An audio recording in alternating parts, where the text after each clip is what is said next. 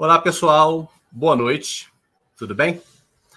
Começamos a nossa live de lançamento do livro A Contra-Democracia, de Pierre Rosan Vallon.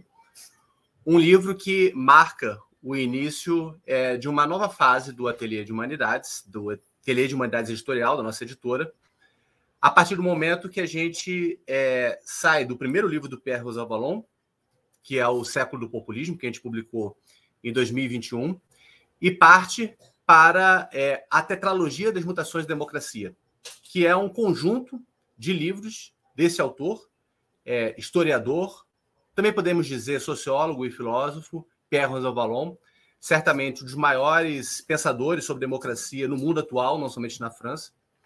Ele publicou um conjunto de quatro livros é, que marcou uma fase da obra dele, muito recente, dos anos 2000, é, das primeiras duas décadas dos anos 2000, digamos assim, é, em que ele faz uma reflexão sobre é, o que está acontecendo com as nossas democracias. Para além do diagnóstico de crise, propondo também é, quais são as iniciativas possíveis de mudanças em nossas democracias para que efetivamente possamos é, superar esse estado de crise. O A Contra-Democracia a Política na Era de Confiança, que é esse livro que está aqui comigo, em minhas mãos, é o primeiro volume dessa tetralogia. Sobre isso, o Diogo Cunha vai falar mais, que é o tradutor do livro. É, daqui a pouco eu chamo ele aqui para conversa. Tem outros três volumes que vão sair em seguida, que são o Legitimidade Democrática, previsto agora para o início de 2023, que já está em processo de revisão e logo de produção do livro. Depois, o Sociedade dos Iguais, e, por fim, o bom governo. A gente vai ter aí essa série de publicações. Eu espero que vocês é, é, acompanhem as nossas produções, as adquira, as difunde, porque é um trabalho fundamental dentro do contexto das nossas sociedades contemporâneas da democracia contemporânea no Brasil. Um momento, talvez, que um projeto editorial possa ajudar bastante a reconstrução que nós precisamos da nossa vida política e democrática. Para a gente começar a nossa conversa de hoje, eu queria chamar aqui o Diogo Cunha para a nossa, nossa conversa, que é o tradutor do livro. Eu fiz a revisão técnica, o Diogo Cunha também fez a apresentação do livro, é, eu fiz o pós-fácil. A gente esteve muito debruçado nesse projeto aí, nessa colaboração. E eu queria que o Diogo Cunha, em como tradutor, e vai ficar somente na primeira hora da nossa conversa, ele fale um pouco, somente de introdução, sobre esse projeto do Contra a Democracia, do que, é o livro, da importância dessa publicação em português, e depois nós vamos trazer a roda para é, trazer as suas leituras e suas posições a Alessandra Maia e o Felipe Maia. Diogo, me diga aí, por favor, é, o que, é o Contra a Democracia, o que, que tem nesse livro, qual a importância de sua publicação? Ah, boa noite, André. Ah, boa noite, Alessandra, Christian. Boa noite a todas e a todos que estão assistindo a gente. É, então, como o André adiantou, o, o, o Valor ele tem um, uma obra muito importante sobre a democracia e que, que não data né, dos anos 2000, 2010. É, na verdade, são, são, são 30, 40 anos de reflexão sobre a democracia, sobre a história da democracia, a, a história intelectual da democracia, e a, a tetralogia que começa com a contra-democracia é a parte uh, mais recente dessa reflexão dele. Né? Quer dizer, ele chega, uh, depois de, de, de, vários anos né, pensando, escrevendo e refletindo sobre o tema. Né? Uh, então, a tetralogia que que, que, é voltada para analisar a, claro, a, a, democracia, a democracia em toda a sua complexidade, né? a democracia em todas as suas dimensões, eu acho que isso é um, ponto que a gente vai voltar a falar, né? é, e talvez mais especificamente ainda tentar entender a, as transformações da democracia contemporânea. E um dos argumentos do Rosa Valon é que ah, nos últimos 40 anos, 30, 40 anos, quer dizer, a democracia ela passou por um processo de transformação muito mais significativo do que os 200 anos anteriores. Né? E, e, e, o que ele vai se propor a fazer com essa tetralogia é justamente pensar essas mutações da democracia contemporânea que vão se desdobrando é, em, vários, em várias questões, em várias dimensões. Né? É, no caso da Contra-Democracia, então, especificamente, é o primeiro volume dessa tetralogia, né? e uh, é uma reflexão uh, sobre, uh, de uma forma geral, sobre a atividade cívica dos cidadãos, né? dos, dos, homens e mulheres que fazem parte da POT.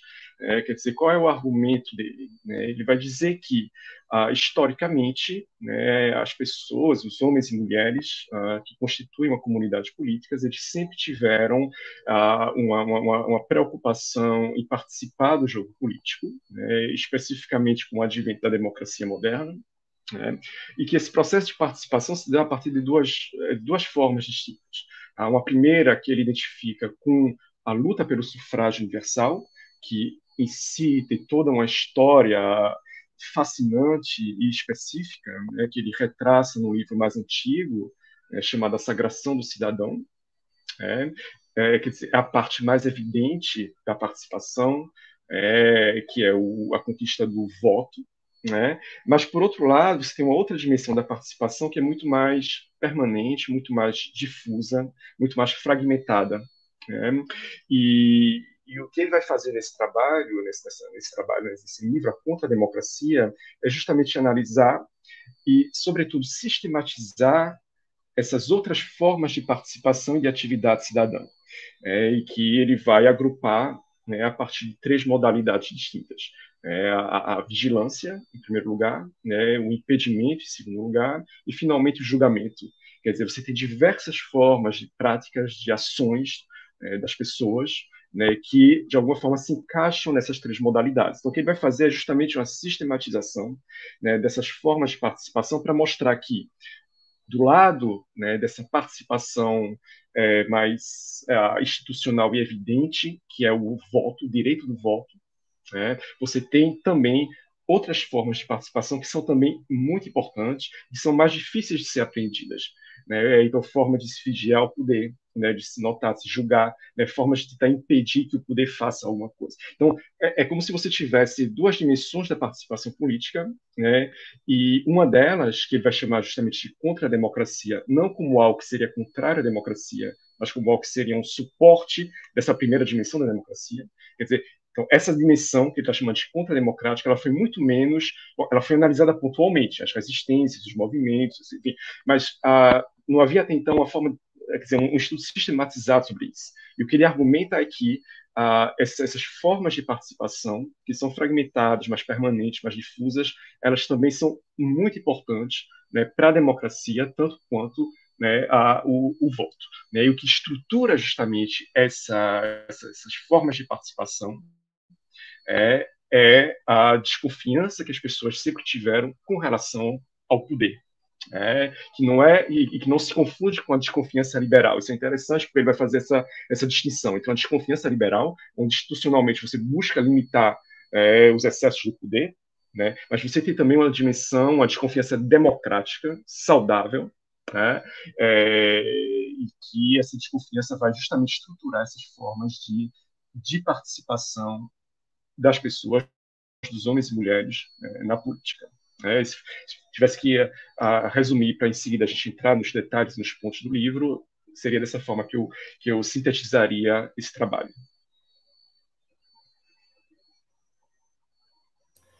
Bem, é, então, para a gente começar a conversar sobre, a partir dessa síntese inicial, eu queria escutar um pouquinho a Alessandra Maia, que é a nossa primeira comentadora, que não é parente de Felipe Maia, né, apesar do, do mesmo sobrenome, é, queria que ela escutasse um pouquinho dela, é, a sua leitura do livro é, e como que você é, o entende dentro desse contexto da obra do Rosa Valon e também da nossa democracia. Muito obrigado, Nessa Maia, professora da PUC-Rio. Oi, boa noite, André, Diogo. Muito bom estar com vocês aqui mais uma vez, né? Com Felipe Maia, que não é meu parente. Maia é um nome bastante comum né, no Brasil. E, bom, sempre um desafio com interlocutores como vocês é, trazer esse assunto que me é muito caro. Uh, eu conversava com o André antes é, do nosso encontro hoje, e é interessante pensar como esse livro que Rosan Valon escreve em 2006, né, é um livro dos anos 2000. E por ser um livro dos anos 2000, ainda o contexto ou a aplicabilidade que a gente pode refletir que o, a obra dele traz, ela não estava nem um pouco posta. Uh, e quando eu fiz a minha, é, organizei minhas ideias para falar com vocês aqui hoje, eu é, pensei bastante em como a gente pode pensar a obra do Rosão Valon para refletir sobre representação, memória e mimesis do político no Brasil. Então, uh, muitas pessoas se debruçam sobre o estudo do Rosão Valon e se debruçam porque ele, naquele momento, que era um momento onde a gente estava, por exemplo, no Brasil estudando judicialização da política uh, e ações de inconstitucionalidade, uh, e nesse livro ele traz exatamente como o Diogo estava comentando, essas ênfases, que é a ênfase da vigilância, que é a ênfase do impedimento e que é a ênfase do julgamento.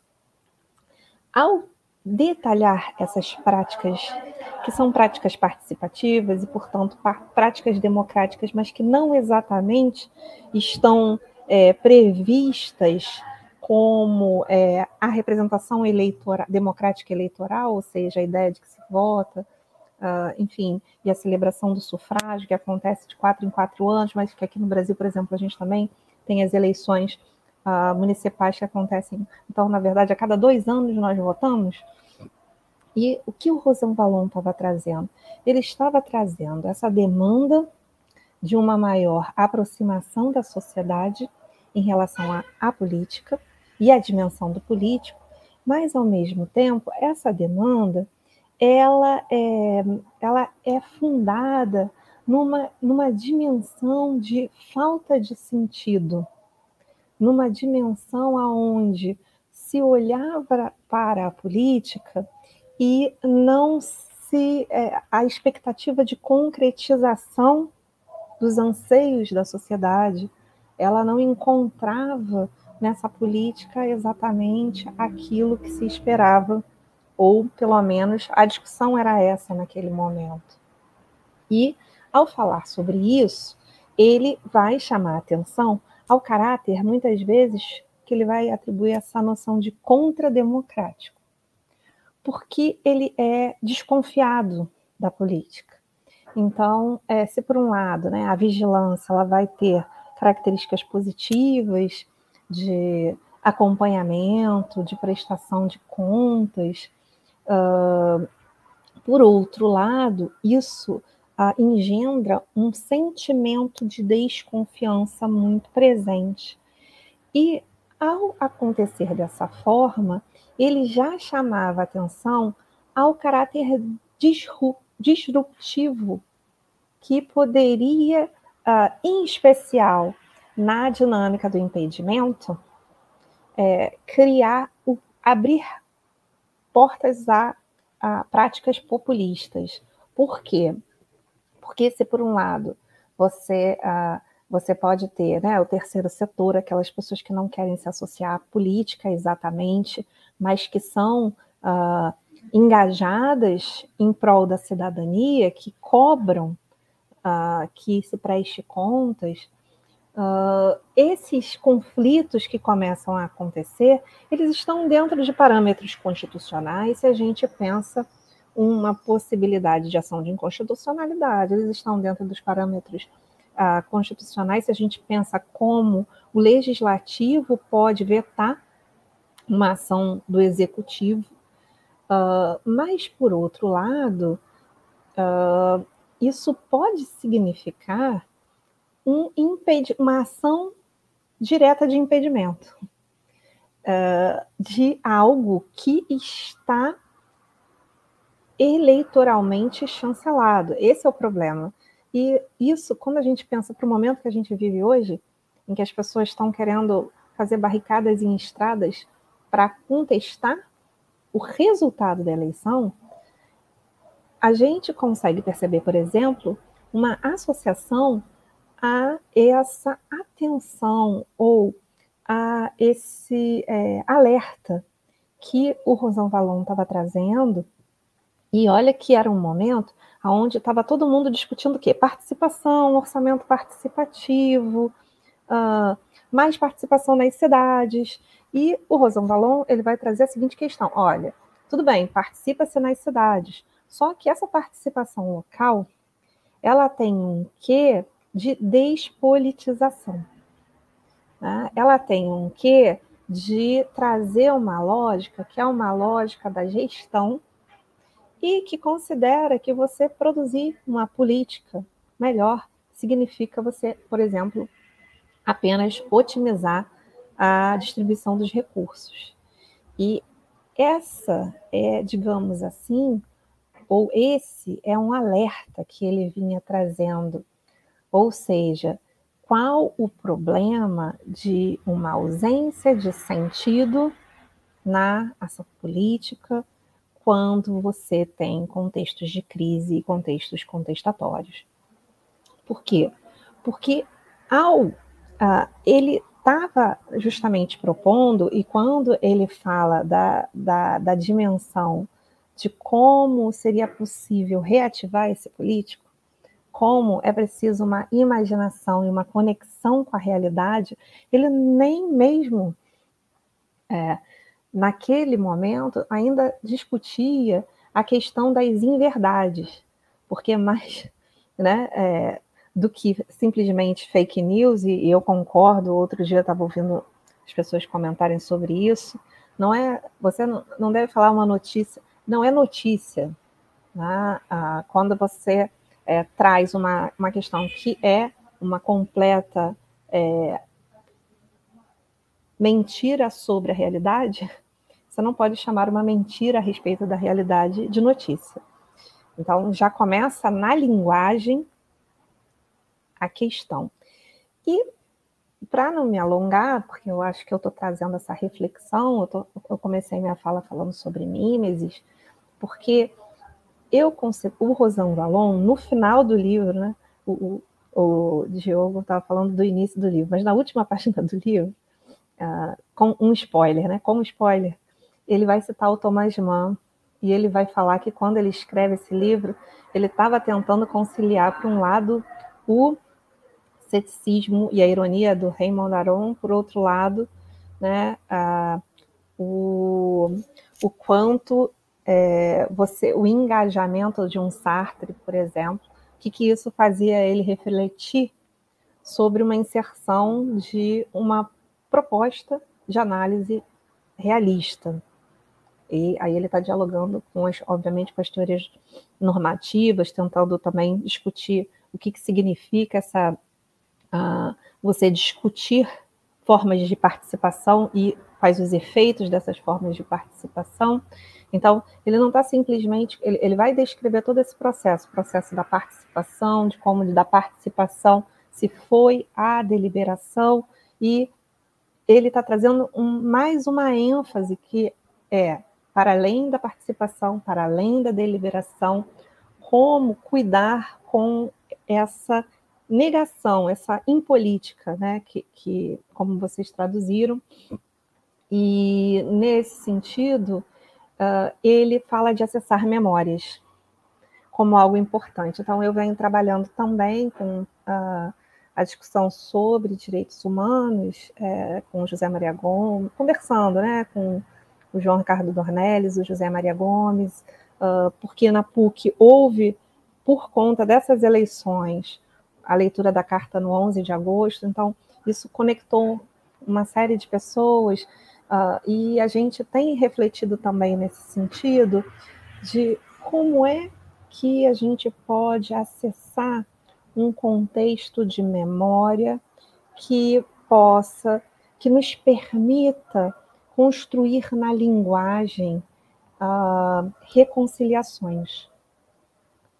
Então, é, isso tem a ver, e é, também é, pensando, por exemplo, o trabalho da, sobre mimesis do Auerbach, aonde ele é, ele está tratando, né? Tem, tem um texto incrível do Leopoldo Weisbord, Weisbord é, é, que ele é, fala exatamente a respeito disso, porque a mimesis é, que o Auerbach vai encontrar discutindo Ulisses ou discutindo Dante, ela trata muito não de uma representação, mas de como uma determinada narrativa ela acaba por externar algo que existe uh, na realidade, algo que é, tem unidade, que tem completude.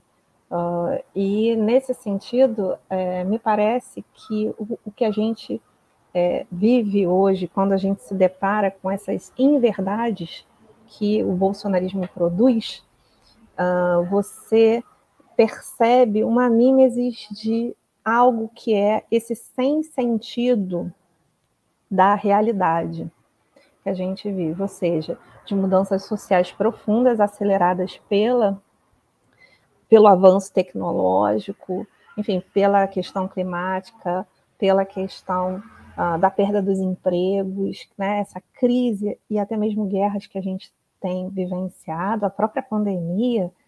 Então, isso gera uma falta de sentido, se questiona que as pessoas entendem que é a realidade e abre espaço para uh, essa, eh, esse fluxo que reverbera a, a, a solução populista e o, o, que é destrutivo. Né? Então, e, isso converge com o que o Rosão Valon está falando, essa destrutividade, destru, o caráter destrutivo de você simplesmente é, querer questionar sistematicamente uh, a representação democrática.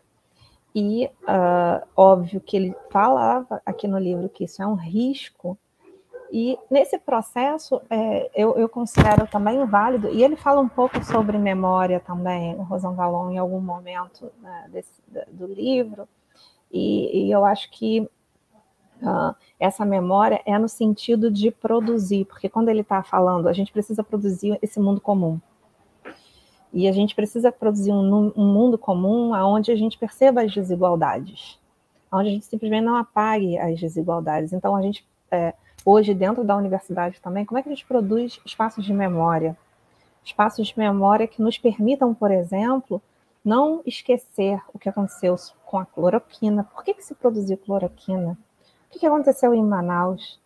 O que, que e, e, nesse retorno com algo que é presente, a partir do presente, então, há que ser mediado na linguagem e na participação, a gente pode, então, tentar né, gerar imaginações de como lidar com uh, esses, uh, essas violações, porque a gente, a gente está no momento de transição, me parece. Então, assim, a gente não vai falar só sobre Rosão Valon, e hoje aqui já fica também o convite para a gente mais à frente continuar pensando o que Rosão Valon nos faz refletir, que não é simplesmente pegar né, o que Rosão Valon escreve e tentar aplicar na realidade, mas que tipo de problemas ele nos suscita ou a sua obra pode nos suscitar.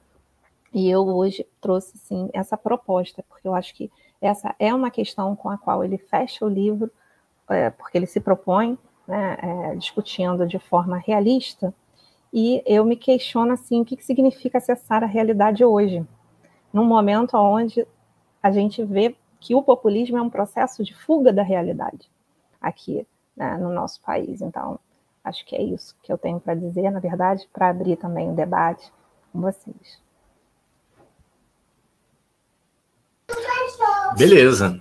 É, acho que a gente pode agora fazer uma uma dobradinha entre nós, é, pensando exatamente nesse fio condutor que eu acho que a Alessandra trouxe muito bem, em que o, a Contra-Democracia é um livro que acaba tendo um fio é, condutor até o século do populismo. Ou seja, esses dois livros que nós publicamos, né, o Contra-Democracia e o Século do Populismo, eles têm um fio condutor entre eles, mesmo que haja aí uma diferença de. Pô, difícil de espelhado, né?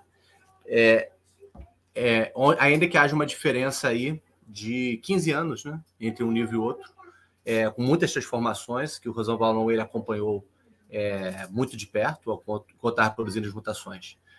É, ainda que haja também diferenças. Né? Ele mesmo disse que houve uma mudança na, na visão dele do que é populismo de um livro para o outro. e eu diria que não são tão radicais assim, mas são significativas. Né? Diogo, é, teria como você, é, de repente, pegar a partir do que a Alessandra falou e desenvolver um pouco mais então essa reflexão sobre a democracia, à luz também do que, que seria, nessa pergunta provocativa, fazer uma reflexão realista das democracias contemporâneas? Claro, claro, eu acho que a Alessandra tocou no ponto que é fundamental, uh, que é uh, essa, essa, essa ideia da, do, do, do impolítico, né, que é uma categoria que ele, vai, que, que ele, que ele cria uh, para tentar entender e identificar o que é problemático no mundo contemporâneo. Né. Isso está ligado, essa, o próprio problema do impolítico, né, está ligado à, à, à, forma como o, próprio Roosevelt entende a democracia né? é, como um, um, um regime Uh, e não só um regime, evidentemente, forma de participação, um tipo de sociedade, é, uma forma de ação governamental, é, mas como ele entende tudo isso, né, uh, e, e, e, e, sobretudo, como é, é essa democracia é, ela, é, ela é constituída por, por paradoxos e aporias. Ah, então, é uma reflexão que, claro, ele, ele não é o primeiro a fazer isso, é, embora ele, ele, ele acabe talvez elaborando, ou, ou, ou ao menos trazendo algumas, alguns elementos do, do, do século XX, XXI para a elaboração da teoria, né, mas existem outros teóricos que já tinham pensado essa problemática da, da, da indeterminação democrática. Ou, ou, ou, ou para falar de uma forma mais, mais, mais geral, mais ampla, da, dessa possibilidade da democracia é, se, se, voltar contra si mesma. Né? Ah, isso, isso, é uma particularidade da democracia, que já tinha sido identificado lá atrás, pelo, pelo, enfim, lá atrás do século XIX, pelo, pelo Tocqueville, que tinha uma grande preocupação com relação ao que poderia acontecer, quer dizer, ele via o processo de democratização e de igualização da sociedade como um processo inexorável, e ele achava que havia duas, é, do, do, duas, vias possíveis a partir daí. Né? Uma via seria uma via, então, realmente de uma sociedade mais é, democrática, com uma participação mais efetiva, mas esse processo também abria a via para uma nova forma de despotismo. Quer dizer, o, Estado central administrativo acabaria se erigindo como uma espécie de novo Leviatã. Né? E desde que né, ele não interferisse muito na vida privada das pessoas, as pessoas aceitariam é, esse, essa dominação. Né? Era, era a preocupação que ele via. As pessoas se fecharem muito seus interesses privados, se preocuparem pouco com, a, a, com, com, com, com o público, com as coisas públicas. Né? Então, o, o, desde o já havia uma, uma, uma, uma, reflexão, né, segundo a qual a democracia é também uma via para o autoritarismo, né, ou para uma nova forma de, de, autoritarismo que no século XIX ele chamava de despotismo. Né, e, ah, como a gente sabe bem, a gente tem um, um conjunto de intelectuais e pensadores de altíssimo nível né, na França, a partir dos anos 50, que vão é, retomar o, o, o, Tocqueville, vão fazer uma releitura do Tocqueville e vão repensar a, a democracia contemporânea, ou ao menos a democracia do século XX né, e até agora do século XXI, à luz né, de alguns ensinamentos, algumas reflexões do Tocqueville. É, a começar pelo Aron, é, pelo próprio Furet, pelo, é, pelo, e, e, talvez sobretudo pelo Claude Lefort. Né? Então, o Claude Lefort é o primeiro a sistematizar essa ideia de uma indeterminação, né, que ele via como a ele definia uma indeterminação democrática como o, o, o, lugar do poder como um lugar vazio. Né? Quer dizer, com, a revolução democrática, nesse lugar do poder que era ocupado pelo monarca, né, ele se ele se desfaz, né? Você tem um desintricamento das esferas da lei, do poder e do saber, né? Isso, e, e, essa indeterminação caracterizaria a democracia. As pessoas não se apropriam mais do lugar do poder, elas ocupam temporariamente o lugar do poder, e essas pessoas elas estão constantemente submetidas a regras e, e sendo recolocadas em causa e em questão. É, é, ainda com relação a, a, a, essa reflexão do Lefort, né, se você vai um pouco para frente, né, temporalmente, vamos dizer assim, né, o, o, totalitarismo é justamente um fenômeno que há uma tentativa de reapropriação no lugar do poder. É, e junto com essa reapropriação, o reintricamento dessas, dessas dimensões da lei, do poder, né, do saber, né, na pessoa, no caso, no partido, que, em última instância, é controlado pelo egocrata, né, para retomar o termo de Solzhenitsyn. É, então, a, a reflexão do, do de, de, é, do, de Rosa Valon e de outros teóricos, como Gaucher, por exemplo, claro, são diferentes, são distintas, mas trazem essa marca, né? e, e, o Rosa Valon vai insistir muito nesse ponto da, da, da indeterminação democrática, não associando uh, como Le Fort essa ideia do lugar vazio, mas pensar em determinação como é, caracterizando essa democracia como algo que é profundamente paradoxal é, e que, e, e, e, e, paradoxos esses que a gente não consegue e aporias essas que a gente não consegue solucionar é, porque, porque a, a, tentativa de solucionar essas aporias de simplificar a democracia na linguagem dele levaram não a, uma, a mais democracia, né, mas levaram ao contrário é, a, a a formas de, de é, o que eles chamavam então de, de patologias da democracia, né, que ele abandona esse termo depois. É, então, a, a gente tem que pensar a democracia sempre como esse regime que em si carrega a possibilidade, a potencialidade de se, de se virar contra si próprio, né, se colocar contra si próprio. Né, e a gente pode entender a contra a democracia. É, é importante é, ter isso, essa, visão clara inclusive para a gente entender a própria contra-democracia. Em que sentido? O, o que, ele vai argumentar? Ele vai argumentar o seguinte: ele vai dizer, olha, esses poderes, né, essa desconfiança com relação ao poder, né, e, consequentemente, as práticas de, de vigilância, de impedimento de julgamento, quer dizer, é, são algo que é, é algo que é positivo para a democracia. É bom a gente vigiar o poder. É bom os cidadãos vigiarem o poder. É bom a gente ter agências de notação. É bom a gente ter é,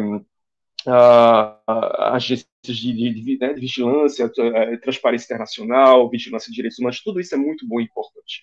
É, uh, agora, como como todo o resto, quer dizer, é, isso também pode se voltar contra a democracia. É, e, e, como é que isso acontece no caso da contra-democracia? Você tem uma separação né, entre uma sociedade civil é, que, que busca, às vezes, não mais tomar o poder, mas cada vez mais vigiar o poder, você tem esse, esse risco né, desse poder ele ser somente rejeitado, somente estigmatizado. Né? Isso é um primeiro ponto. É uma, essa espécie de, de, quebra, de ruptura, né, o que seria uma esfera da sociedade civil e uma esfera das instituições em que a, você não tem mais um elo entre os dois. Né? E, e, e, e, consequentemente, você vai ter sempre o poder que é cada vez mais degradado, é, é mais rejeitado, é mais estigmatizado.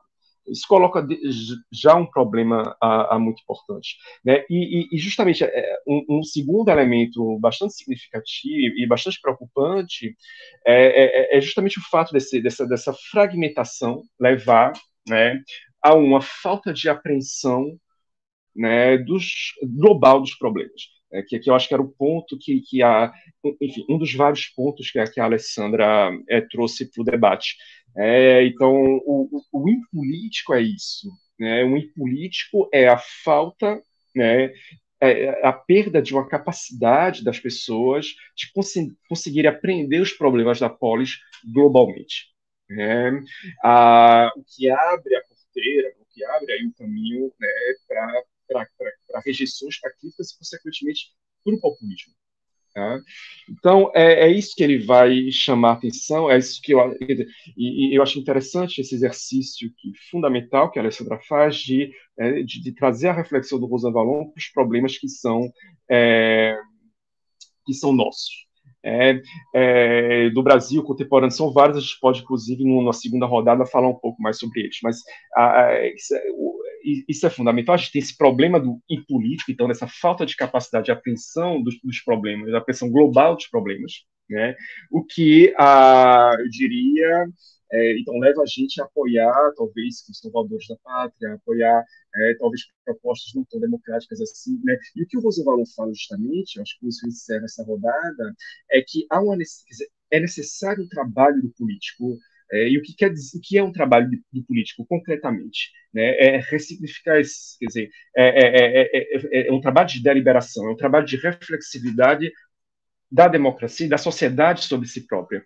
É, isso se faz né, a partir da deliberação, a partir né, de trabalhos de, de, memória, de construção de narrativas da comunidade, que permite que a gente possa se ver enquanto uma comunidade é, e, e, e, permite talvez a gente repensar e reaprender a, a questão do, do, do, bem comum que parece que se perdeu de alguma forma.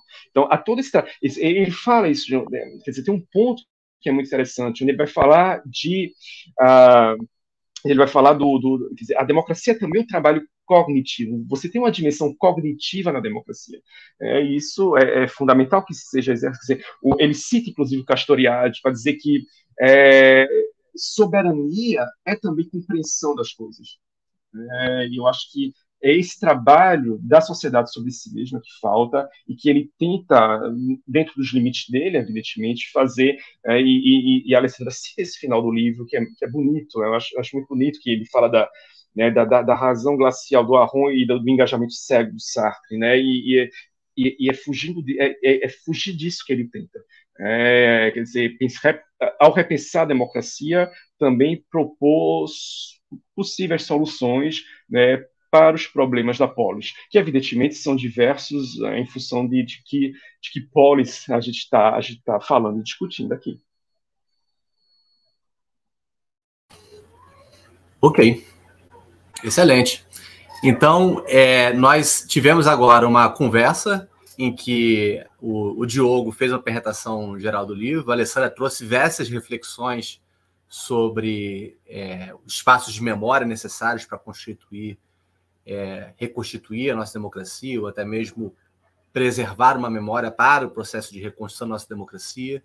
Fez também uma reflexão sobre o lugar da mimesis na democracia, é, e já fez também essa articulação com a questão né, de como a democracia permite pensar o contexto contemporâneo, inclusive é, o fenômeno do populismo, né? conexões possíveis entre a democracia e o século populismo. E o Diogo avançou é, sobre essa reflexão, e estamos agora, depois do Diogo fazer essa, essa breve essa interlocução com a Alessandra, com o Felipe Maia, que acabou de sair do, de um chá na Universidade Federal de Juiz de Fora, o chá das 5 e meia, e já pousou aqui. Que fez anos ontem, né? André, não foi aniversário, Felipe, ontem, Felipe? Foi aniversário parabéns, também. É, vamos dar parabéns. Ateliê também é lugar parabéns. de parabéns. Fala, Felipe, beleza? Então, a gente. Oi, gente, tudo bom? Vocês me desculpem aí, viu? Tranquilo. É, então, é, a partir dessa reflexão que a gente já teve uma costura do conto democracia, com um pouco de contexto sobre o Brasil, vai ser interessante escutar de você um pouco como que você é, entende o livro e qual é a contribuição para pensar o cenário brasileiro contemporâneo, como o próprio jogo já propôs de entrar na segunda rodada. Tá, eu, eu, eu, eu vou, enfim, compartilhar um pouco, assim, alguns pensamentos, assim, da, da, da releitura desse, de, desse livro aqui no, nos últimos dias, e é uma pena que eu não tenha podido ouvir o, o, o Diogo e a Alessandra, que, que certamente me ajudariam bastante a, a pensar, e eu não vou apresentar nada muito estruturado, não, é mais compartilhar com vocês é, uma pequena uma pequena reflexão assim a partir do Rosan Valon. E assim um pouco um espírito assim de já que estamos aqui fazendo o lançamento desse desse livro, né, que acho que é um livro tão tão importante assim é, para a nossa bibliografia né, das ciências sociais, da, da, da ciência política, mas também da sociologia política, da filosofia política. É, um comentário que, que ajude também a, as pessoas a se interessarem é, por, por esse livro, né? a partir de um, pressuposto assim um tanto estranho de que aquilo que interessa a mim pode interessar a quem está ouvindo também, né? É, mas é, é, é, é, um pouco isso. Eu acho assim, o Rosan Vallon, ele ele, ele, ele foi, é, ao longo da sua trajetória, né, constituindo uma verdadeira obra. Né?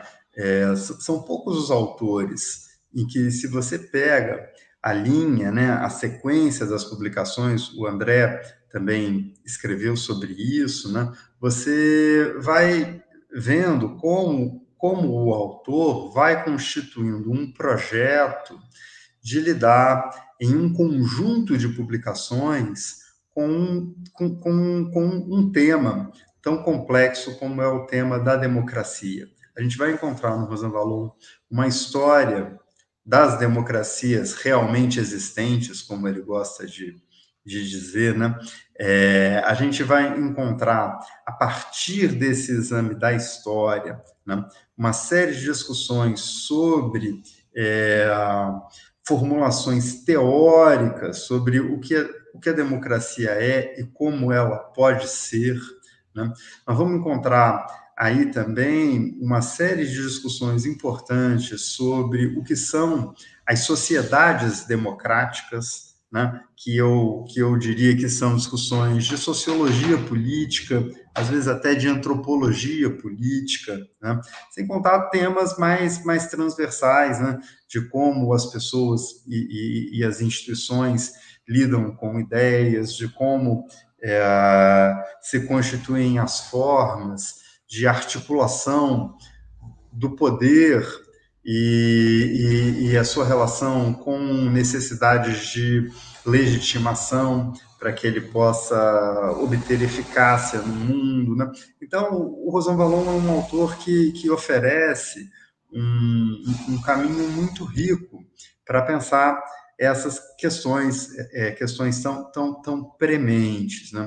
E esse livro da Contra-Democracia, ele, ele me parece uh, ser um ponto de apoio importante para um dos argumentos que o Rosan Valon desenvolve nessa série incrível de, de, de publicações, né? que é a ideia da soberania complexa. Né? Ou seja, o Rosan Valon tem muita consciência dos dilemas da, da soberania popular. Né? Isso aparece em, em vários dos, dos, dos, seus livros, né? A Democracia Inacabada, isso retorna no século do populismo, né? no Le Peuple Introuvable. Né? Ele tem muita consciência de que, de que a, a soberania popular, né? enquanto um, um princípio é? que merece ser defendido, não é isso? É, ela, ela, é, ela é, é, é, cheia de tensões, de contradições, né? poderíamos usar a palavra aporias, né? ou seja, ela, ela, ela, não, ela não é um, um, princípio, uma ideia que encontre uma realização institucional que o espelhe de forma, de forma nítida. Né? Então, esse desencontro entre o princípio e, e, a, sua, a sua realização, né, é o que ele vai é, é, investigando a partir de uma série de, de, de, de, de entradas diferentes né, é, em, em, instituições, em constituições, na formulação de intelectuais, intelectuais que às vezes são também atores políticos, né, aqui no Contra a Democracia, há vários desses personagens, né, Benjamin Constant é um deles, né, talvez um dos mais relevantes dessa, dessa discussão, mas a gente poderia pensar em outros. Ele vai variando contextos nacionais, casos nacionais, né, para ver essa dificuldade da, da, da, da, realização da soberania popular. E a saída que ele vai encontrando é a de que uma questão tão, tão complexa como essa, né, ela, ela não pode ser pensada de modo unilateral, ela não pode ser reduzida a soluções muito simples. Na verdade, a soberania popular, ela se realiza melhor quando ela é multiplicada em instâncias, em formas distintas de, de, da, sua, da sua representação. Né? Por isso, o, o Rosan Vallon muitas vezes recorre a essa imagem de uma soberania complexa, né? o, que, o que coloca muitas questões. Né? Aqui no Contra a Democracia, aparece talvez com mais evidência, com mais visibilidade, a distinção entre o princípio eleitoral é, que, que constitui a representação nos governos, né, que ah, no mundo moderno costuma ser um princípio democrático, né? ou seja, atrelado à igual participação dos cidadãos no, no sufrágio, que determina a escolha dos governantes, né? É, a, a tensão entre, esse, entre essa forma de expressão da, da, da soberania popular né, e outras formas de, de, de, expressão da soberania popular que tem a ver não só com o princípio ah, da escolha dos governantes atrelado às eleições, né? eu imagino que eu talvez esteja repetindo coisas que o Diogo e a Alessandra já, já, já falaram, né? É, e devem ter falado, explicado isso melhor do que eu. Mas, para efeito do raciocínio, eu vou recolocar aqui a questão, né? Ou seja, a, a, a, as tensões entre esse princípio, né, e, e, o que ele vai chamar, né, das formas, as instituições, os atores, né, as esferas da, da, da, da contra-democracia, né, que realizam um trabalho que é um trabalho de vigilância, que é um trabalho de fiscalização sobre, sobre o exercício do governo. Né? Isso é uma questão muito, muito interessante, porque ela, ela nos coloca também diante do problema da temporalidade, que é uma questão que tem me interessado é, bastante há algum tempo e, e, e ultimamente ainda, ainda mais. Né? Por que, que isso coloca uma questão é, é, decisiva em relação à temporalidade? Porque o princípio eleitoral, não é isso? O momento eleitoral ele é um momento muito circunscrito, muito colocado ah, no tempo. Né, o tempo da eleição, em que as pessoas vão às urnas e alimentam o sistema com um input informacional. Não é? Você vai lá na urna e digita dois números para escolher o seu candidato à presidência da República, né? E, e, essa informação é então processada sistemicamente. Cada entrada conta um voto e aquilo produz um efeito que é a escolha do, do, do, do, do, governante, não é? Porém, a, o exercício do mandato ele tem uma duração contínua no tempo, enquanto a votação ela se dá em um único momento. É? Essa distinção entre o tempo da entrada da informação e o tempo da duração do mandato, ela é importantíssima, né? porque é claro que ah, este representante eleito ele vai ter que lidar com uma série de questões que não estavam previstas no seu programa, uh, ele vai ter que tomar decisões, ele vai ter que arbitrar entre interesses diferentes, ou seja, ele vai ter que efetivamente governar. Né? E a, a, a, as instituições da contrademocracia, elas podem ser pensadas de um ponto de vista democrático, né?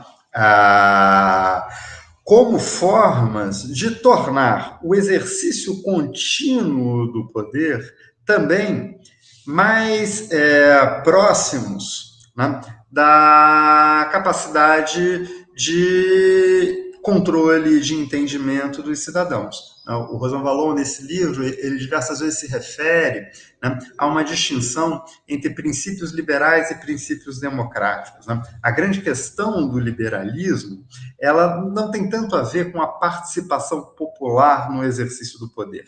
Ela tem mais a ver com a limitação do uso arbitrário do poder.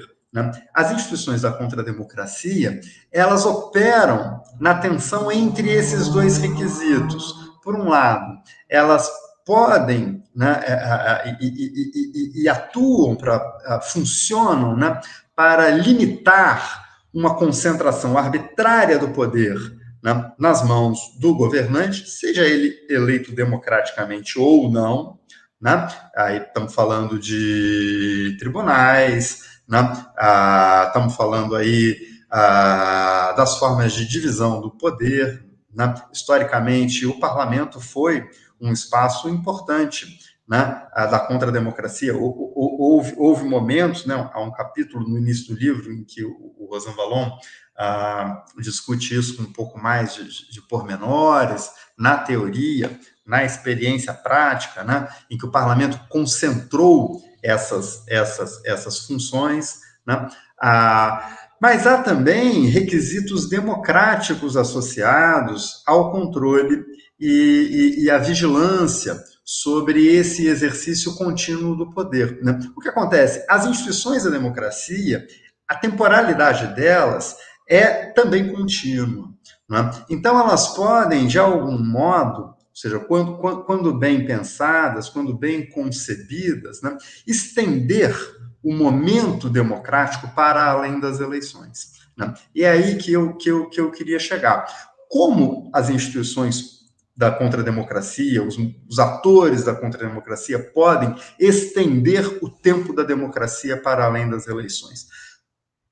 É, exigindo né, e criando formas de reflexividade sobre as decisões que afetam ah, o, o, o, os governos. Né? Eu acho que essa questão é uma questão muito, muito, muito importante, né? porque a ideia de reflexividade ela se conjuga com, com, com essa ideia de soberania complexa, no sentido de que é a reflexividade que, que se insere no processo decisório que pode permitir que a soberania popular não esteja limitada ao evento das eleições, mas que ela possa ter também durabilidade. Portanto, esses mecanismos reflexivos sobre a capacidade decisória e de governança são absolutamente essenciais para que a soberania popular possa se realizar né, ah, de, de, um modo de um modo de um modo mais efetivo.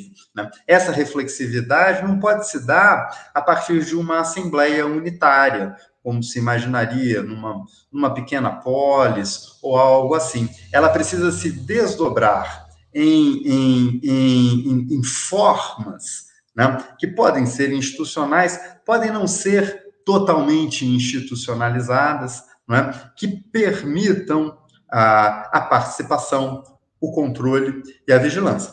Por outro lado, as instituições de controle e vigilância também têm as suas patologias. Né? Não sei se, se, se, se a Alessandra e, e Diogo falaram um pouco sobre isso, imagino que, que, que, talvez sim, não é? Mas essa dinâmica entre o controle e a vigilância, né? E a, a, a atividade, né? Do processo decisório da política, né? Ela se tornou muito dramática nas nossas, nas nossas sociedades né? porque, como diz o, o próprio Rosan Vallon, né? é muito mais fácil controlar do que agir. Não é isso? Você é capaz de controlar muito mais coisas do que você é capaz de, por você, a, a realizar. Né? E, e, um pouco essa obsessão com o controle, essa obsessão com a vigilância e o enorme desenvolvimento de mecanismos, ah, não só jurídicos, mas também tecnológicos, né, para, para, para, para, para, lidar com a política, né, é, é algo que cresce no, no, no, nos últimos tempos. Né? E a ideia de controle e de vigilância se colocam também numa relação com o mundo da política que é normativamente complicada, né? porque muitas vezes esses órgãos, né, eles se imaginam órgãos não políticos, né, o que acaba favorecendo processos de excessiva moralização, processos de despolitização que retiram né, da política a sua dimensão própria, né, que é a de reconhecer a existência dos conflitos e criar possibilidades de lidar com eles, né? Então, ah, ah, eu acho que esse livro ele nos coloca no centro de problemas muito contemporâneos, muito importantes, né, que nos ajudam a interpretar a história e também a desenvolver né, uma imaginação teórica que nos permita a compreender a democracia, né, esse inacabamento, essas tensões, essa, essas aporias né, que nunca conseguem se resolver plenamente, mas que reflexivamente nós podemos ir aprendendo a lidar com elas. Então, o meu convite é que a gente leia e debata esse, esse, esse livro né, para lidar com, com, com, essas questões. Era isso, gente. Desculpe se passei um pouquinho do tempo. Muito obrigado. Passou não. Eu só queria agora é, falar muito pouco para poder passar para o Diogo, que ele tem que, se, tem que partir daqui a poucos minutos. Diogo, é, queria te provocar para você reagir um pouco ao, ao que o Felipe falou e, de repente, quem sabe, né, tocar no ponto que você falou que seria bom nessa segunda, uma segunda rodada, é, que é aquele ponto que você tratou na sua apresentação, né, como que a democracia permite pensar o Brasil contemporâneo. É, sim, eu acho que a tanto a Alessandra como o Felipe tentou levantar uh, tantos pontos que a gente tem que delimitar para ver qual deles a gente vai comentar, né? Eu acho que tem duas, a atenção para dois, dois pontos com relação à última fala do, do, Felipe. A primeira, a forma como, como, como dizer, o próprio método do dizer, a forma como ele consegue é, realmente fazer o que ele mesmo definiu como uma história conceitual do político. É, não vou entrar, evidentemente, nos detalhes desse método que ele ah, sobre o qual ele escreveu e elucidou justamente na, na, na aula inaugural dele no Colégio de France, mas é, é um método que tem uma grande capacidade de articulação uh, de diferentes subcampos, uh, diria, da história e também da filosofia, da filosofia política. Né? Quer dizer, e, e, ele faz isso muito bem e, e ele mobiliza uma, uma, uma quantidade de, de, autores, filósofos que, que, que é realmente impressionante.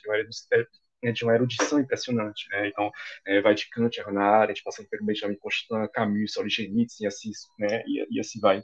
É, e, e, então, e eu acho que é, a, ler o Rosa Valon é você primeiro ler a, essa história conceitual do político, entender o método dele e, e, e depois ler a, a, a, obra dele é algo que é fascinante, porque você vê como justamente ele, é, ele, ele põe em prática aquilo que ele pensou como método historiográfico. Né?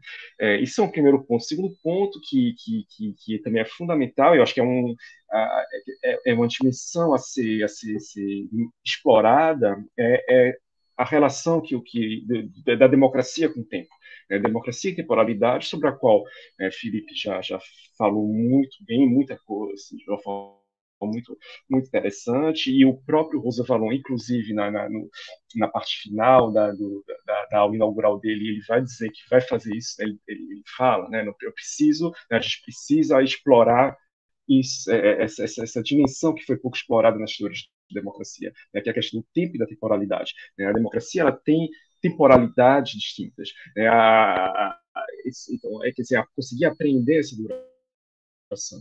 É, e é um tema, por exemplo, é um ponto que ele volta a falar no século do populismo, é, mostrando que, né, você, quer dizer, a, a, a, retórica populista, de certa forma, defende uma, uma, um imediatismo, o retorno da decisão e, e, e que, na verdade, a, a, o próprio processo decisório é um processo que tem, uma, que tem uma dimensão temporal, tem uma temporalidade própria.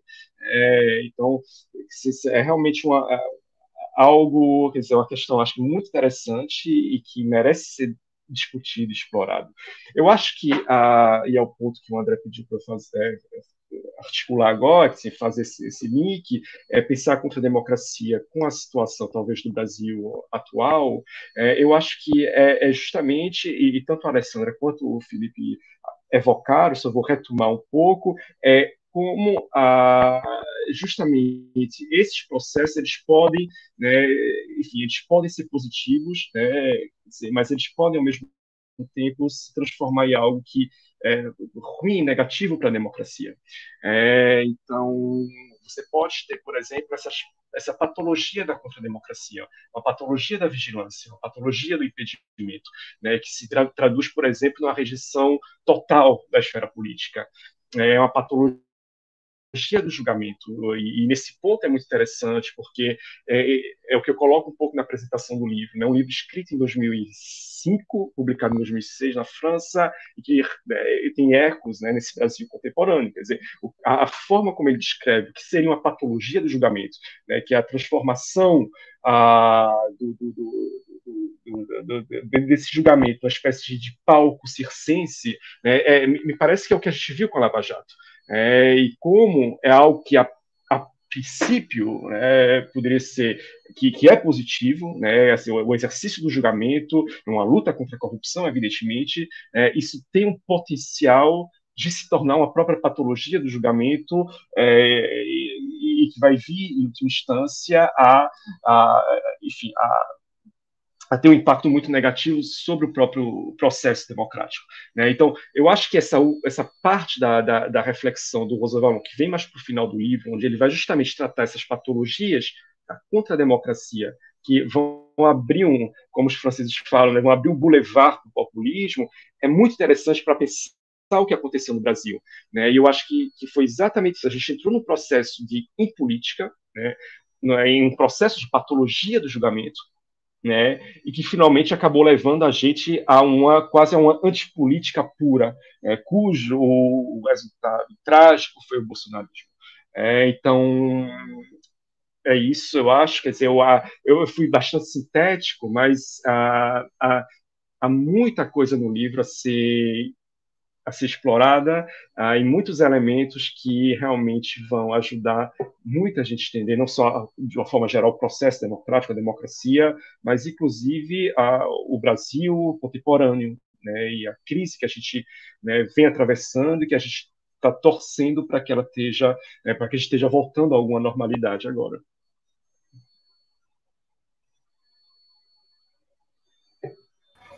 Beleza. É, Diogo, muito obrigado pela presença. Eu que agradeço, é, é sempre um prazer estar conversando com vocês. É a segunda vez, esse, esse, né, esse trio né, com você, André, é a segunda vez é realmente muito bom. Eu peço desculpas né, por ter, enfim, por precisar sair um pouco mais cedo. E agradeço, evidentemente, mais uma vez esse convite. As razões para sair mais cedo são muito nobres, então não tem que pedir desculpa, não. Só não vou revelar, só não vou revelar ao público, né? Beleza. Muito obrigado, Diogo. E, e vamos lá. Tchau, gente. Até. Um abraço. Abraço. Tchau, tchau. Então, eu queria agora trazer é, a Alessandra e o Felipe para conversar um pouco, né, costurando o que, que foi refletido. É, primeiro, dizendo que me lembrou muito a fala do Felipe, é, tanto sobre a questão da importância da reflexividade, quanto sobre a importância da temporalidade, é, de dois outros livros que vão sair, do Mutações da Democracia. Quando o Rosa Valon fala no próximo livro, que foi que eu mencionei quando, quando falei do, com o Diogo, que é o Legitimidade Democrática, Legitimidade Democrática ele está tratando sobre as distintas formas de legitimação existentes na democracia. Né? Assim como todos os outros livros, ele está pensando em democracia para além do regime representativo e eleitoral, além do tempo e dos procedimentos das eleições.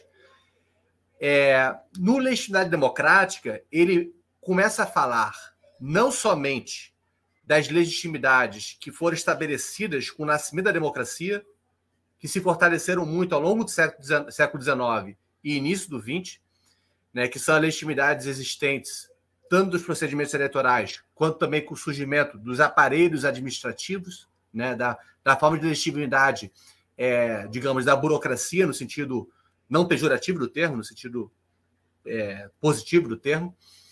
É, e ele, é, além disso, foca, sobretudo, nas formas de legitimação novas das democracias do século XXI. E ele fala sobre reflexividade como uma delas. Né? A forma da reflexividade tem um pouco a ver com o que o Felipe falou, né? O quanto que as democracias elas demandam um processo de reflexividade constante. E é necessário que hajam instituições de reflexividade. Né?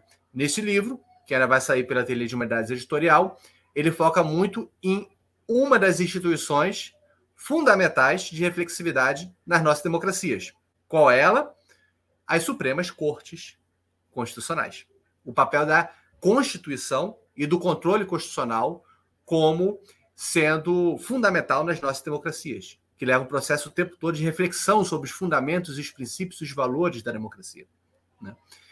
Um segundo ponto que eu lembrei foi é aquele trabalhado no Bom Governo, que é o livro que se dedica a pensar o poder governamental, o que, que seria um bom governo.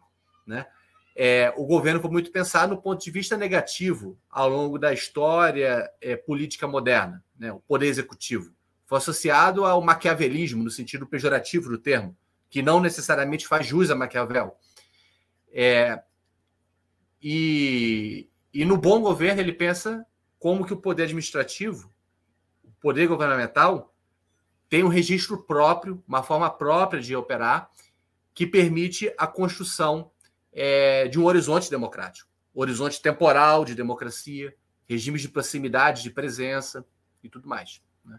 Então, são dois livros que avançam bastante em desafios é, existentes e apontados nesse livro da democracia, avança-os tanto pensando o poder administrativo, quanto pensando o, a, as formas de legitimação democrática, quanto também pensando qual tipo de justiça e regime de justiça é importante na nossa sociedade, que é no Sociedades Iguais, que é o terceiro livro desses que eu estou citando que vai sair.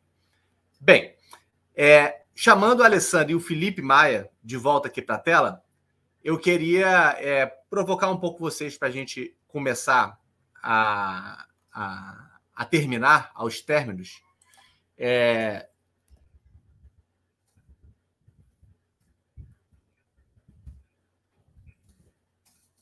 a seguinte forma: é, um dos desafios que foi apontado tanto por, por Felipe, quanto por Alessandra, quanto por Diogo, foi o desafio de construção é, do bem comum, digamos assim, né, de uma dimensão é, política das nossas democracias. Né? Como então que a gente pode é, pensar esse horizonte né, a partir do registro que o Rosão Valon trouxe? Essa provocação fácil para terminar. É, pensar esse horizonte de democracia é, que consiga reconstituir, é, digamos, é, o regime de representação em um sentido amplo, né, que envolve não somente representação por mandato, mas também representação como encarnação da vontade popular. Né? Quais são os caminhos que a gente pode pensar de reconstrução? O Felipe chegou a apontar a questão da reflexividade. Eu queria provocar um pouquinho a Alessandra também de pensar esses horizontes de reconstrução democrática e nosso Brasil né, é, de 2023 em diante. Diga lá, Alessandra. Vamos lá. Vamos tentar, André, fazer essa imaginação sociológica. É, muito a partir dessa dimensão da reflexividade que é algo, uma grande contribuição do Rosão Valon, no sentido de dizer que é, a democracia ela tem esse caráter, né, essa tensão intrínseca, essa aporia tem a ver com a tensão entre seu princípio sociológico e seu princípio político. Então, a dimensão, como o Felipe já tinha abordado, da soberania popular, de que somos um conjunto, mas na hora de entender a constituição política desse conjunto é você não identifica com o outro como um semelhante. Então esse é um obstáculo. Esse é um obstáculo que ele precisa ser constituído também na cena pública. E é, pensando um exemplo, porque o Rosão Valon ele vai tratar do, dos tribunais, ele vai tratar do júri, ele vai estar tá falando é, que é, há um papel crucial na figura do juiz, por exemplo, a gente pode pensar no Alexandre de Moraes e, e os últimos acontecimentos dessa semana, que é, é expor e trazer um debate público sobre o que, que significa o texto constitucional, qual é a regra que está em vigor sobre a eleição. Então, ah, quando ele é acionado, por um lado, né, no sentido de contestar o resultado da eleição. E daí ele responde a isso: bom, mas se você quer suspender o resultado das eleições, vamos suspender então o primeiro e o segundo turno? Porque afinal foram, né, foram as mesmas urnas, o mesmo processo, o mesmo procedimento, isso gera uh, essa, esse, isso que ele fala que faz parte de uma teatralização e que isso é importante porque isso gera significados e, e é mediado na linguagem, é mediado na discussão pública e em alguma medida traz à cena política a discussão sobre qual é a nossa Constituição, ou o que determina a nossa Constituição, o que determina o ritual democrático, quais são as questões que estão é, em jogo. É, e esse é um processo, é um processo que vai precisar, de novo, é, vai ter essa dimensão jurídica, uh, que muitas vezes age como um poder indireto, é interessante também uh, chamar atenção para isso, porque ele também ressalta essa característica indireta de, desse momento né, é, do julgamento, mas que gera uma situação na sociedade de reflexão sobre esses processos. E a importância do júri, então, ele até é, fala sobre isso também, sobre a prática dos júris, sobre o que significa trazer assuntos a júri e quais são as limitações que é, essa situação é, traz, por um lado, mas, por outro lado, ele também vai mencionar a importância dos observatórios, dos ateliês, uh, de,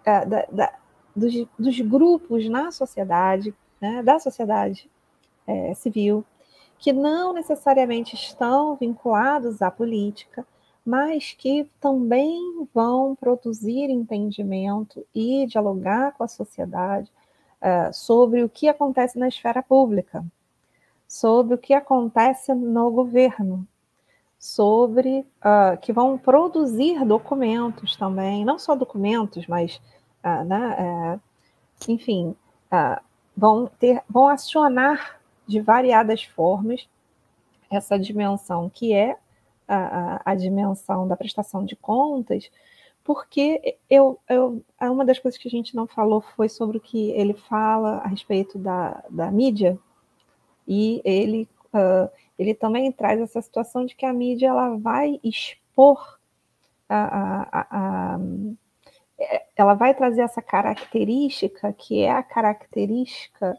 uh, do conflito.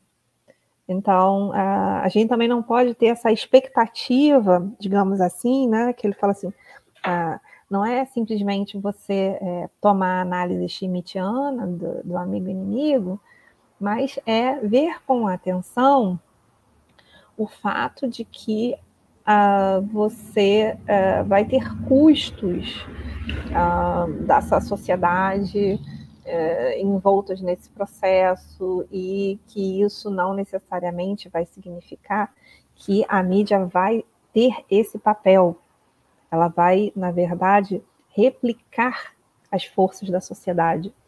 Então, é, é, é importante, obviamente, que haja uma reflexão sobre né, qual é o papel, uh, por exemplo, do jornalismo em um contexto de, como eu já tinha mencionado, não chamar né, é, é, notícias falsas. Não existem notícias falsas, elas não são notícias. Elas são uh, informações incorretas. E nomear isso é, é, algo que há que se refletir, mas ele também já vinha chamando atenção para que a gente não fosse naif em achar que a, a, a digamos assim, a mídia por si só né, produziria essa, essa, essa concertação, digamos assim. Não, ela vai, ela vai produzir e replicar conflitos que estão na sociedade também. Então, acho que é isso. Muito bem, muito obrigado. É, agora eu queria só chutar o Felipe na rodada final, aniversariante de ontem, né? É, também fez aniversário, Felipe. Você está aí, tá na, tá, você está na Federal de Juiz de Fora ainda, né? Aí ou está em casa já? Tô, não, tô na universidade ainda. É, né? é a internet do, do, do nosso prédio aqui pelo jeito, caiu. Tem, tem um servidor, um roteador aqui que, que tá, não tá bom. Não. Coisas da vida. É. Não, mas eu gostei muito de, de, de, ouvir a Alessandra e acho que você colocou é, questões, é, questão decisiva, né? É um pouco, acho como o Rosan Valon é, encerra o, o, o, livro dele, né? Ou seja, a face sombria da, da contrademocracia, né? quando ela se torna a impolítica, né? É, quando, quando os ganhos comunicativos? É, informacionais, cognitivos na sociedade civil, porque eles existiram. Eles, é como se eles se voltassem contra si mesmos. Né? É, o tipo de patologia que nós estamos vivendo é, é, é, é, é análogo às síndromes né? na, na medicina, não é isso? Ou seja, quando, quando o, nosso, o nosso próprio corpo, ah, no seu funcionamento, produz a doença, né? É isso mais ou menos o que são, o que são as síndromes, né? Cortou aqui, vocês me ouviram? Deu para me ouvir? Certinho. Tá, tá deu, deu, deu. Né? Então, isso eu acho que é, que é, que, é, muito interessante da gente, da gente pensar. Né? E, e, e o Rosan Vallon, ele, ele, ele vai, vai olhar é, que, que o caminho para lidar com isso, né, ele passa por uma pelo trabalho do político, né? Ou seja, por, por uma, por uma reconstituição ah, do político nas suas, nas suas várias dimensões, né? reconstituir uma visão de um mundo comum que seja capaz de ultrapassar a fragmentação, né? ampliar os mecanismos de reflexividade, aí não só sobre o processo decisório, né? que seria, como dizem os americanos, né? a dimensão da política, né? mas a ampliar a reflexividade sobre os elementos constitutivos da comunidade política, né? é, o que significa pensar a representação não apenas como aquele que me representa, não é isso? Ou seja, aquele que me representa no processo de tomada de decisão, mas, representa, mas significa pensar a representação como a representação da comunidade, porque ela precisa ser representada. É? E, e, e, representar uma comunidade significa imaginar uma comunidade. Né? O Benedict Anderson, né? Que a gente que a gente que a gente citou bastante, né, Alessandra, naquele nosso artiguinho, é, fala sobre isso, né? O Cornelius Castoriadis também fala sobre isso, não é isso? Há, há, um, há um, elemento aí da, da, da, da representação que é o, um, um, elemento constitutivo da comunidade, mas que tem a ver com processos que não são puramente jurídicos, de colocar alguém para decidir no meu lugar, mas tem a ver com processos simbólicos, né? De quem nós somos, né? Como é que nós simbolicamente nos entendemos, nos apresentamos para nós mesmos, para os outros. É? Somos uma comunidade de brasileiros. Que comunidade é essa? Né? Qual é o lugar dos povos originários nesta nação? Né? É uma nação? É mais de uma? É? São questões muito importantes. Elas aparecem nos momentos constituintes. Né? Os chilenos estão lidando com isso de forma muito muito direta, né? Mas ela é posta ao longo do tempo também, né? O que é uma sociedade? É uma abstração. O Rosan fala sobre isso, né? O Renato Lessa que gosta de dizer, né? Essas abstrações, esses conceitos, eles não mandam por aí, né? Se você me disser que encontrou algum deles por aí na rua, a gente vai ficar meio preocupado de como é que está a sua sanidade mental. Mas eles precisam ser incorporados, materializados, né? Em pessoas nos seus atos de fala, né? Às vezes nas suas performances políticas, às vezes nas suas narrativas. Né? Então, recuperar a dimensão do comum nisso é, é, é, muito, é muito fundamental. Sem uma dimensão do comum, nós não conseguimos nos entender nem sobre o que é a Terra, não é verdade? Não, o terraplanismo ele afeta né, um, um, uma dimensão crucial do mundo em comum. Né? Não é uma questão acessória nem secundária. Né? A explosão dos mecanismos de certificação de informações sobre eventos políticos, né? ela destrói a possibilidade da gente divergir sobre a interpretação dos eventos. É? Divergir sobre a interpretação dos eventos é viver num mundo em comum. Não, os sociólogos sabem há bastante tempo, pelo menos desde a leitura daquele texto clássico do Zimmel, né? mas os outros também, né? que o conflito ele também produz o comum ele também produz alianças, ele também produz relações, ele também produz associações, não é isso? E a democracia, ela, ela não bota o conflito para fora, ela bota o conflito para dentro, não é? Agora, para dentro de uma comunidade. É? Então, boa parte das questões da crise que nós estamos vivendo hoje, ela tem a ver com a perda desses, desses, desses mundos em comum, a perda de uma noção de comunidade. O que me impressiona muito com, com, com, com, com o movimento da extrema-direita, do qual o Bolsonaro é parte, mas não é só ele, né?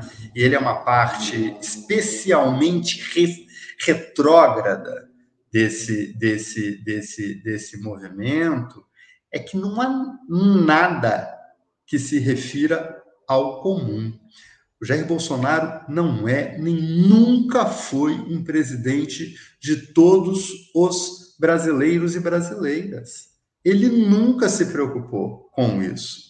Ele, ele, ele, ele porta uma concepção absolutamente majoritarista da democracia, onde tudo que ele quer é ter 50% mais um dos votos para poder exercer um poder que ele quer concentrar ao máximo para si.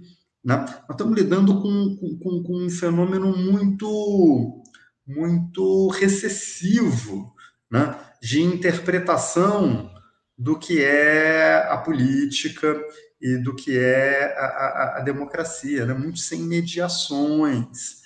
Ah, e, e, e, e, eu acho que muito do, do da, da, da, radicalidade com que as coisas se, se apresentam, né? do extremismo mesmo, né? acho que a palavra é essa, né? é um movimento de extremíssima direita. Né? Ah, que quem devia ficar mais bravo com eles... Oi, peraí. Cortou? Não, tá limpo, tá limpo. Quem devia se preocupar muitíssimo com, com ele são as pessoas que são de direita democrática, porque essas aí ficaram perdendo suas bandeiras, perderam o seu lugar de fala, digamos assim, né? Porque é, certos valores mais associados ao, ao liberalismo, à liberdade, à liberdade econômica, certas opiniões de política econômica, não é isso? Por exemplo, né? Ah, ficam muito ofuscados quando um, um, um ator político né, constitui um movimento tão extremo e encontra guarida em grupos sociais relevantes na composição da nossa, da nossa sociedade. Porque ele não é obra de uma jogada de marketing. Né? Então, a, a força com que isso aparece, o tamanho do desafio, tem a ver com o seu enraizamento em grupos. Né? Vai ser difícil escapar disso sem que eles sejam derrotados politicamente, não é? É preciso derrotar isso politicamente para afirmar uma outra concepção de política, de democracia, né? É, mas vai ser preciso também que se trabalhe tanto com as elites sociais e econômicas, que, por alguma razão, uh, embarcaram nessa, né, para reconvertê-las a um, um, campo minimamente democrático, mas também com as pessoas. Né? Tem gente comum aí rezando na porta do quartel. Não é isso? Eu, eu não posso achar que isso, que essas pessoas são meus inimigos, né? que são pessoas que, que, que, eu, que, eu, que eu quisesse ver eliminados da comunidade política ou qualquer coisa assim. Não, é? não consigo ver assim embora seja muito difícil conversar com essas pessoas. Não sei como é que vamos chegar, mas de algum modo vai ser preciso reconstruir uma, uma comunidade política, né? sem ingenuidade, sem achar que isso significa é, a superação dos conflitos, a confraternização universal. Não é, vai ser bastante conflitivo, mas é preciso manter uma ideia de, de, de bem comum, de comunidade. É isso. Muito obrigado. Houve um, um, colega aqui que me perguntou é. se eu acho que isso é reversível, né? Nossa, é o Breno. Eu acho que tem que ser. Tem que ser. Felipe é um otimista. Ah, eu também sou a gente otimista. precisaria, a gente precisaria, a gente precisaria pensar sobre isso, né? Mas, mas há elementos simbólicos aí que eu acho que são muito fortes, muito, muito significativos, né? É, que tem um pouco a ver assim com, com certas possibilidades de conversão, né? Ah, que é algo muito trabalhado em, em, em certos movimentos religiosos, né? Ah, que, que, que, que, criam comunalidades de crença muito fechadas e tal, né? Talvez seja possível reconverter, né? Ah, não sei se, se, se conseguirmos, né? Ter, ter situações favoráveis, talvez as pessoas possam, ou pelo menos diminuir a, a, radicalidade, né? O tempo em geral vai fazendo com que as coisas, com que a fervura abaixe um pouco, né? Mas se, se pudermos reconverter essas pessoas, talvez seria melhor. Ah, não sei. é, quando você fez associação com religião, me veio à mente uma analogia. É, da mesma forma que havia um calor muito grande nas comunidades cristãs evangélicas com a vida imediata de Cristo, e logo adiou-se, adiou-se, adiou-se, até agora não chegou, aí teve que reelaborar isso, né? Eu acho que talvez um tempo que esfria um pouquinho as pessoas é se darem conta que não chegou o comunismo. Então, logo, o inimigo, né, aí já seria o contrário, não seria a vinda de Cristo, mas seria antes o apocalipse, né? O apocalipse não vindo, as pessoas talvez sentem um pouco mais o pé no chão e entendam que é hora de fazer política e não ficar brincando de luta contra a besta. É, muito obrigado, Felipe, pela presença. Muito obrigado, Alessandra. Queria só Eu que agradeço. Muito obrigado. Vamos conversando mais ainda Obrigada. e construindo esse diálogo. Alessandra, muito obrigada. Valeu, querido. Obrigadíssima. Estamos aí vamos nessa, nesse trabalho de conversão, né? De diálogo, muito diálogo, gente, muita paciência. E o tempo, ele é a temporalidade, como diz o Rosão Valon, cria longo do ré. Então, assim, é um processo também de acomodação. Também acho que é uma questão agora de deixar os ânimos esfriarem. É, para terminar, então, eu acho que vale lembrar isso do, do Rosão Valon. A gente chegou a tratar muito aqui sobre essa dimensão de uma um realismo democrático que é muito presente nele, né? um intelectual que, que sempre recusou as posições de extremos, né? É, é, extremistas, sempre uma visão muito do ponto de vista da prática, do horizonte dos atores comuns também, o horizonte das instituições, sempre é, muito preocupado também com os riscos que se tem de uma desconexão né, dos ideais democráticos em relação às práticas das instituições. E nesse caso, ele fala que o papel dos intelectuais, é, no sentido mais amplo do termo, envolve um trabalho de lucidez democrática. Né?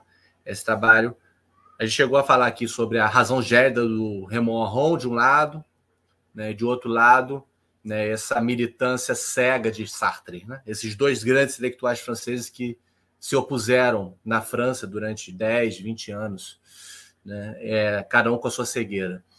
É, o, a via alternativa em relação a essas duas opções é o trabalho de lucidez democrática, né? pensar dentro do ponto de vista da construção de uma polis comum, né? como que é possível, né, a partir de problemas formulados, articular, conjugar, fazer convergir os princípios democráticos com as práticas e as instituições. Né? Isso é um trabalho de reflexão constante. E esse é o papel dos intelectuais numa, numa democracia. Nada de profetismo né? e nem de cinismo. Valeu, pessoal. Muito obrigado. E. Valeu, obrigado. E até a próxima. Tá Tchau, bom? Os livros estão disponíveis aí no site e no, na Amazon. Abraço.